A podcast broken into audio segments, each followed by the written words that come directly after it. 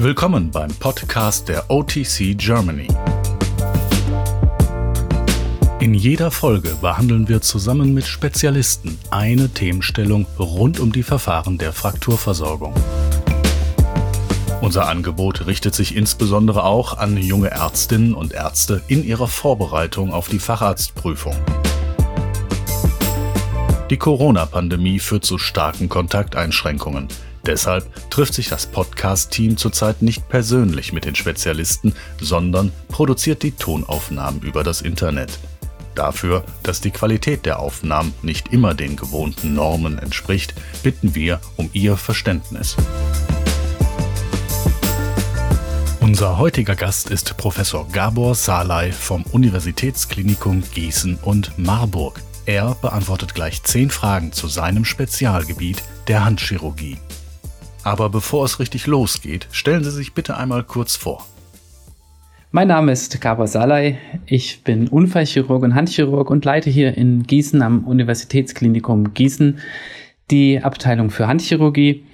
Ich bin zusätzlich im Vorstand der OTC Germany, wo ich auch gleichzeitig Schatzmeister bin und werde heute über die Skaphoidfraktur reden. Und nun geht es los mit 10 Fragen, 10 Antworten. Warum ist das Skaphoid ein so besonderer Knochen? 78 Prozent der Frakturen im Bereich der Handwurzel fallen auf das Skaphoid zurück.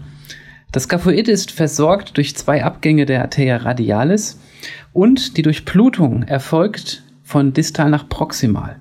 Das Besondere am Skaphoid ist, neben seiner Form, dass es fast vollständig von Knorpel überzogen ist und lediglich im Bereich der Taille sowie des Tuberkels vom Skaphoid ist es von Periost bedeckt. Und genau dort treten die versorgenden Gefäße ein.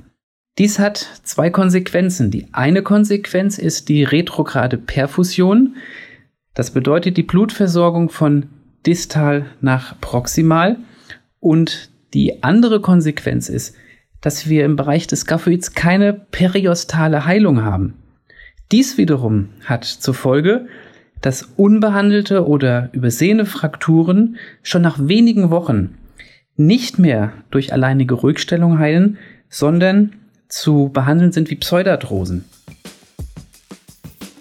Bei welchem Unfallhergang muss man an eine Skaphoidfraktur denken? Die Skaphoidfraktur ist die typische Fraktur des jungen Mannes. Das Hyperextensionstrauma des jungen Mannes beim Sport, beispielsweise Fußball, Handball oder andere sturzgefährdete Trendsportarten, ist ganz typisch für die Entstehung einer Skaphoidfraktur. Die andere Risikogruppe, das ist das Hochrasanztrauma oder das Polytrauma und letztendlich die distale Radiusfraktur.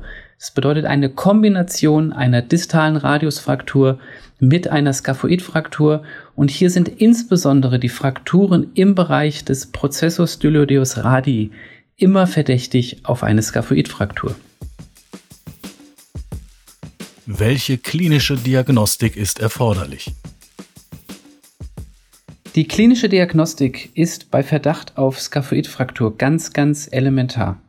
Wir haben diesen pathognomonischen Druckschmerz im Bereich der Tabatiere, einen Druckschmerz im Bereich des Skaphoidpols oder und des distalen Tuberkels, den Stauchungsschmerz des ersten Strahles. Diese vier Sachen müssen unbedingt untersucht werden, denn die klinische Untersuchung hat eine Sensitivität von 85 Prozent bei einer Spezifität von 40 Prozent. Das bedeutet, wenn wir diese Untersuchungen durchführen, die wir auch unbedingt dokumentieren müssen, den Druckschmerz im Bereich der Tabatiere, des proximalen Skaphoidpols, des distalen Tuberkels, dann müssen wir weitere Diagnostik in die Wege leiten. Die klinische Diagnostik hat einen ganz, ganz hohen Stellenwert bei Verdacht auf Skaphoidfraktur. Welche Bildgebung ist erforderlich? Bevor wir die Bildgebung in die Wege leiten, müssen wir klinisch untersuchen. Das bedeutet, wir müssen die MTRA bzw. den Radiologen durch die klinische Untersuchung und die damit verbundene hohe Sensitivität der klinischen Untersuchung bereits darauf hinweisen, dass wir hier den Verdacht auf eine Skaphoidfraktur haben. Wenn wir eine weitere Bildgebung in die Wege leiten, dann wäre das eine Röntgenaufnahme, und zwar eine dorsopalmare Aufnahme in Neutralstellung mit 90 Grad abduziertem Oberarm und 90 Grad gebeugtem Ellenbogen und der Röntgenstrahl ist hierbei auf das Handgelenk zentriert. Die nächste Aufnahme ist eine seitliche Aufnahme in Neutralstellung. Hierbei ist der Oberarm angelegt, 90 Grad im Ellenbogengelenk gebeugt, ebenfalls mit Zentrierung auf das Handgelenk. Und die dritte Aufnahme wäre eine sogenannte Stecheraufnahme. Das ist eine dorsopalmare Aufnahme mit Faustschluss und Ulnaduktion der Hand mit Zentrierung auf das radialseitige Handgelenk. Warum machen wir das? Wir machen das, weil das Kahnbein sich dann aufrichtet und wir es in seiner ganzen Größe sehen und wir eine fragliche Skaphoidfraktur deutlich häufiger erkennen. Das Kahnbeinquartett oder das Röntgen der Gegenseite sind verzichtbar. Wir müssen im Hinterkopf haben, dass 15 bis 30 Prozent unsichere Ergebnisse äh, vorliegen nach einem Röntgenbild. Das bedeutet, wenn wir uns ein Röntgenbild anschauen und wir haben den klinischen Verdacht und das Röntgenbild ist nicht eindeutig, müssen wir die Indikation zum CT großzügig stellen. Wenn wir ein CT machen, dann muss dieses mit einer Schichtdicke kleiner 1 mm gefahren werden und die Schnittführung muss parallel zur Längsachse in schräg sagittaler und schräg koronarer Ebene erfolgen. Das CT hat eine Sensitivität von 86 bis 95 Prozent bei einer Spezifität von 95 bis 100 Prozent. Das MRT hingegen hat eine Sensitivität von 96 bis 100 Prozent bei einer Spezifität von 80 bis 96 Prozent.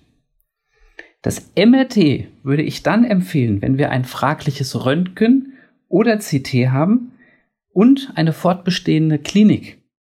Wichtig ist, dass ein MRT nicht geeignet ist zur OP-Planung und ein MRT ist auch nicht geeignet zur Verlaufskontrolle mit beispielsweise der Frage der Konsolidierung.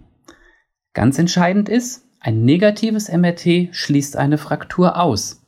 Ein positives MRT hingegen ist noch kein Beweis für eine Fraktur.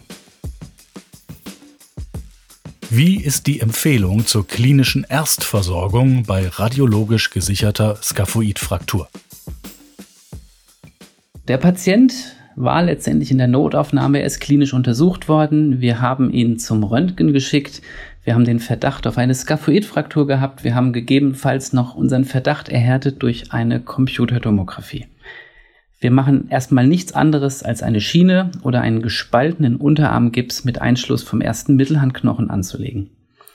soll gekühlt hochgelagert werden, gegebenenfalls ein Schmerzmittel, beispielsweise Ibuprofen Diclofenac. Über den Einschluss des ersten Mittelhandknochens bei der Rückstellung werde ich später noch einige Worte verlieren. Solange wir keine grob dislozierten Frakturen, solange wir keine Luxationsfrakturen haben, ist es nicht erforderlich, den Patienten umgehend zu operieren und die Ruhigstellung in Form einer Schiene oder eines gespaltenen Unterarmgipses ist völlig ausreichend. Welche Klassifikation gibt es und warum ist die Kenntnis der Klassifikation sinnvoll? Es gibt unterschiedliche Einteilungen oder Klassifikationen. Wir haben da zunächst die einfachste Einteilung in Frakturen des distalen, mittleren oder des proximalen Drittels. Die Einteilung nach Russe beschreibt deskriptiv den Frakturverlauf. Dann haben wir die AO-Klassifikation und die wichtigste Klassifikation, auf der sich alles weitere begründet, die Klassifikation nach Herbert und Fischer aus dem Jahre 1984. Diese Klassifikation hat sich durchgesetzt.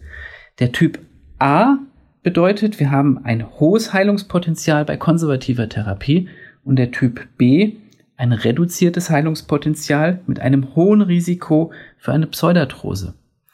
Grimmer hat auf Grundlage der Klassifikation von Herbert und Fischer aus dem Jahre 1984 im Jahre 2000 eine eigene Klassifikation herausgebracht, die auf dem CT basiert. Hier unterscheiden wir auch A- und B-Frakturen bei den A-Frakturen unterteilen wir nochmal in A1 und A2-Frakturen. Die A1-Frakturen, das sind die Tuberkelfrakturen und die A2-Frakturen, das sind die undislozierten Frakturen mit einem queren Verlauf im mittleren oder distalen Drittel. Die B1-Frakturen, das sind lange Schrägfrakturen, die B2-Frakturen, das sind dislozierte oder klaffende Frakturen, die B3-Frakturen sind die Frakturen im Bereich des proximalen Drittels und die B4-Frakturen die transskaphoidalen perilunären Luxationsfrakturen. Wenn man diese Einteilung kennt, dann kann man schon sehr, sehr viel für die weitere Therapie daraus ableiten. Die A1-Frakturen, das sind die Tuberkelfrakturen. Die A2-Frakturen, das sind die undislozierten Frakturen mit querem Verlauf im mittleren und distalen Drittel. Bei den B-Frakturen unterscheidet man die B1 bis B4-Fraktur. Die B1-Fraktur, das sind lange Schrägfrakturen. Die B2-Frakturen, den dislozierte oder klaffende Frakturen. Die B3-Frakturen sind die proximalen Frakturen und die B4-Frakturen die transskaphoidalen perinonären Luxationsfrakturen. Ebenso wie Herbert teilt Grimmer somit auch in stabile und instabile Frakturen ein. Die A1 und die A2 Frakturen sind stabile Frakturen.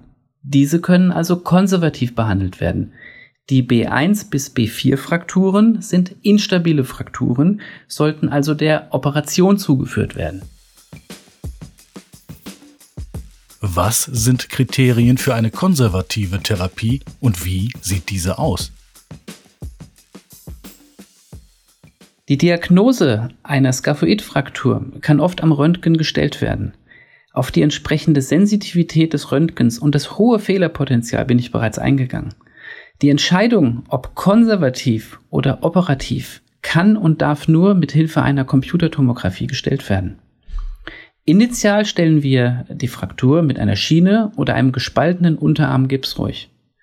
Nach Abschwellen können wir dann den Gips oder den Cast zirkulieren. Das Handgelenk ist hierbei in einer Funktionsstellung in leichter Extension. Der erste Mittelhandknochen ist hierbei in lockerer Opposition vom Daumen ruhig gestellt. Das IP-Gelenk des Daumens bleibt frei. Die Literatur ist sich nicht einig, ob es wirklich erforderlich ist, den Daumen tatsächlich ruhig zu stellen. Der Oberarmgips ist nicht mehr erforderlich. Die Dauer der Ruhigstellung richtet sich ebenfalls nach der Fraktur. Deswegen erneut die Wichtigkeit der Kenntnis der Klassifikation. Tuberkelfrakturen, die A1-Frakturen, die können konservativ vier Wochen ruhig gestellt werden und heilen in der Regel aus.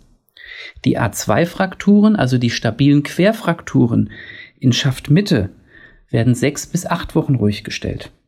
In Ausnahmefällen, wenn wir die B-Frakturen, also die instabilen Frakturen tatsächlich konservativ behandeln, dann reicht eine sechswöchige Ruhigstellung in der Regel nicht aus. Hier ist eine Ruhigstellungsdauer bis zu zwölf Wochen erforderlich. Die Röntgenkontrolle ist im Verlauf unbedingt erforderlich. Hier machen wir wie initial eine dorsopalmare, eine seitliche und eine Stecheraufnahme. Eine CT-Verlaufskontrolle macht meiner Meinung nach frühestens nach neun Wochen Sinn. Spätestens nach zwölf Wochen sollten wir bei ausbleibender Konsolidierung an einen Verfahrenswechsel denken. Die Freigabe der Vollbelastung erfolgt in der Regel vier Wochen nach Ende der Rückstellung. Was sind die Kriterien für eine operative Therapie und wie sieht diese aus?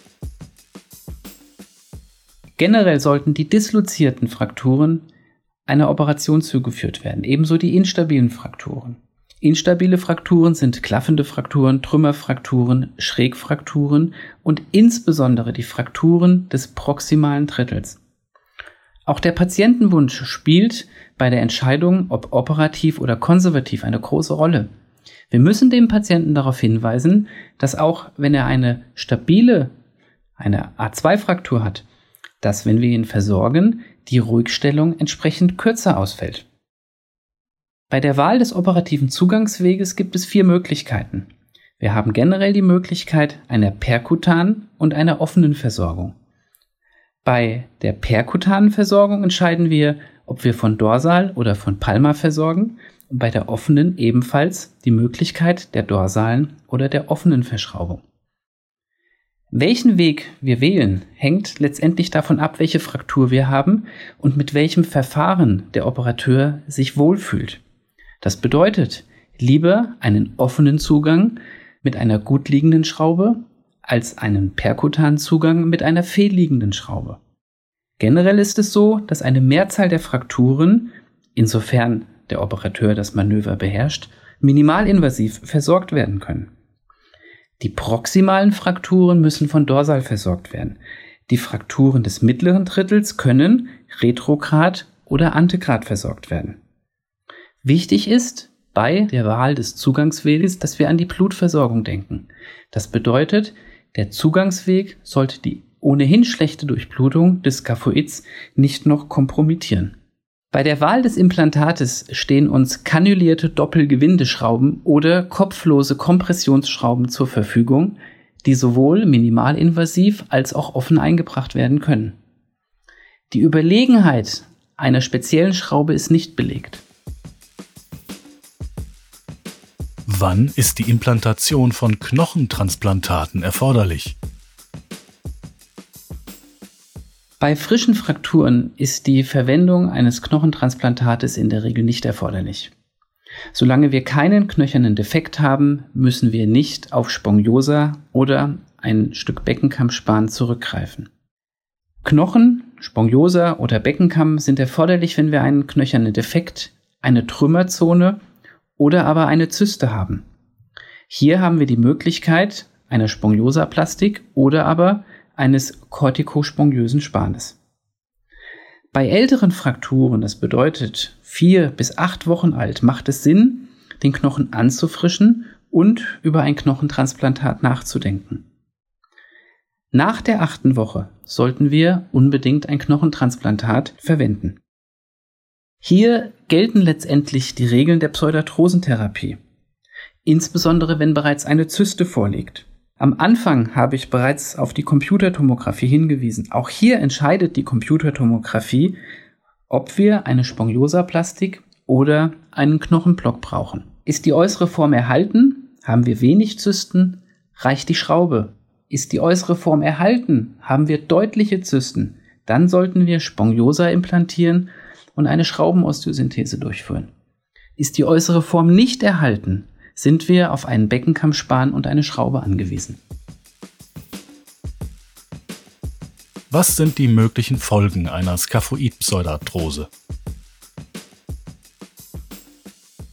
Eine mögliche Folge einer Skaphoid-Pseudarthrose ist letztendlich, dass es zu einem Gerichtsverfahren kommt. Ich habe bereits darauf hingewiesen, wie häufig Skaphoidfrakturen übersehen werden können. Ich habe gesagt, wie hoch die Fehlerquote im initialen Röntgenbild ist. Das bedeutet, wenn wir nicht klinisch ausreichend detailliert untersuchen und die richtige Diagnostik einleiten, gehen wir Gefahr, dass wir die Fraktur übersehen und der Patient uns dann im Nachgang Probleme macht, weil er uns vorwirft, wir hätten die Skaphoidfraktur initial falsch behandelt. Kommt es zur Ausbildung einer Skaphoid-Pseudarthrose, dann entsteht eine Arthrose im Radio und im späteren Verlauf auch im Mediokarpalgelenk. Das nennen wir eine sogenannte Snack-Frist. Das schreibt sich SNAC und steht für Scaphoid Non-Union Advanced Collapse. Hierbei kommt es regelhaft zur Ausbildung einer Arthrose zwischen Scaphoid und dem Prozessus styloideus radii und im weiteren Verlauf auch dann mediokarpal im Bereich des Kapitatums. Die Patienten beklagen doch deutliche Schmerzen mit einer eingeschränkten Beweglichkeit aufgrund dieser Arthrose. Und hier sind im weiteren Verlauf, wenn die Arthrose sich bereits ausgebildet hat, weitere Maßnahmen erforderlich.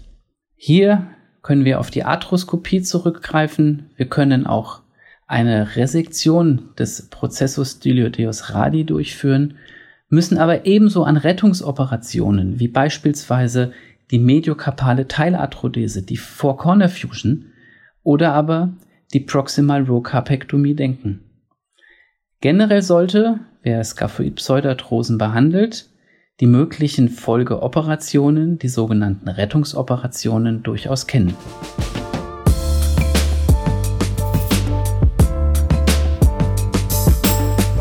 Sie hörten eine Podcast-Folge der OTC Germany. Gemeinsam wollen wir die medizinische Fachkompetenz in der Unfallchirurgie und Orthopädie weiterentwickeln. Deshalb ist unser Podcast eine Online-Ergänzung zu unserem weit gefächerten Fort- und Weiterbildungsangebot mit einer Vielzahl von Kursen, Workshops und Symposien im deutschsprachigen Raum. Vielleicht sehen wir uns bald bei einem dieser Angebote. Uns würde das sehr freuen. Bis dahin hören Sie sich einfach auch unsere anderen Podcast-Folgen an und besuchen Sie für aktuelle Informationen unsere Website otc-germany.de. Für das Kursangebot unserer Akademie besuchen Sie bitte otc-akademie.de. Unser Online-Angebot finden Sie auf digital.otc-germany.de. Und falls Sie gerade vor der Facharztprüfung stehen, wir von der OTC Germany wünschen Ihnen viel Erfolg.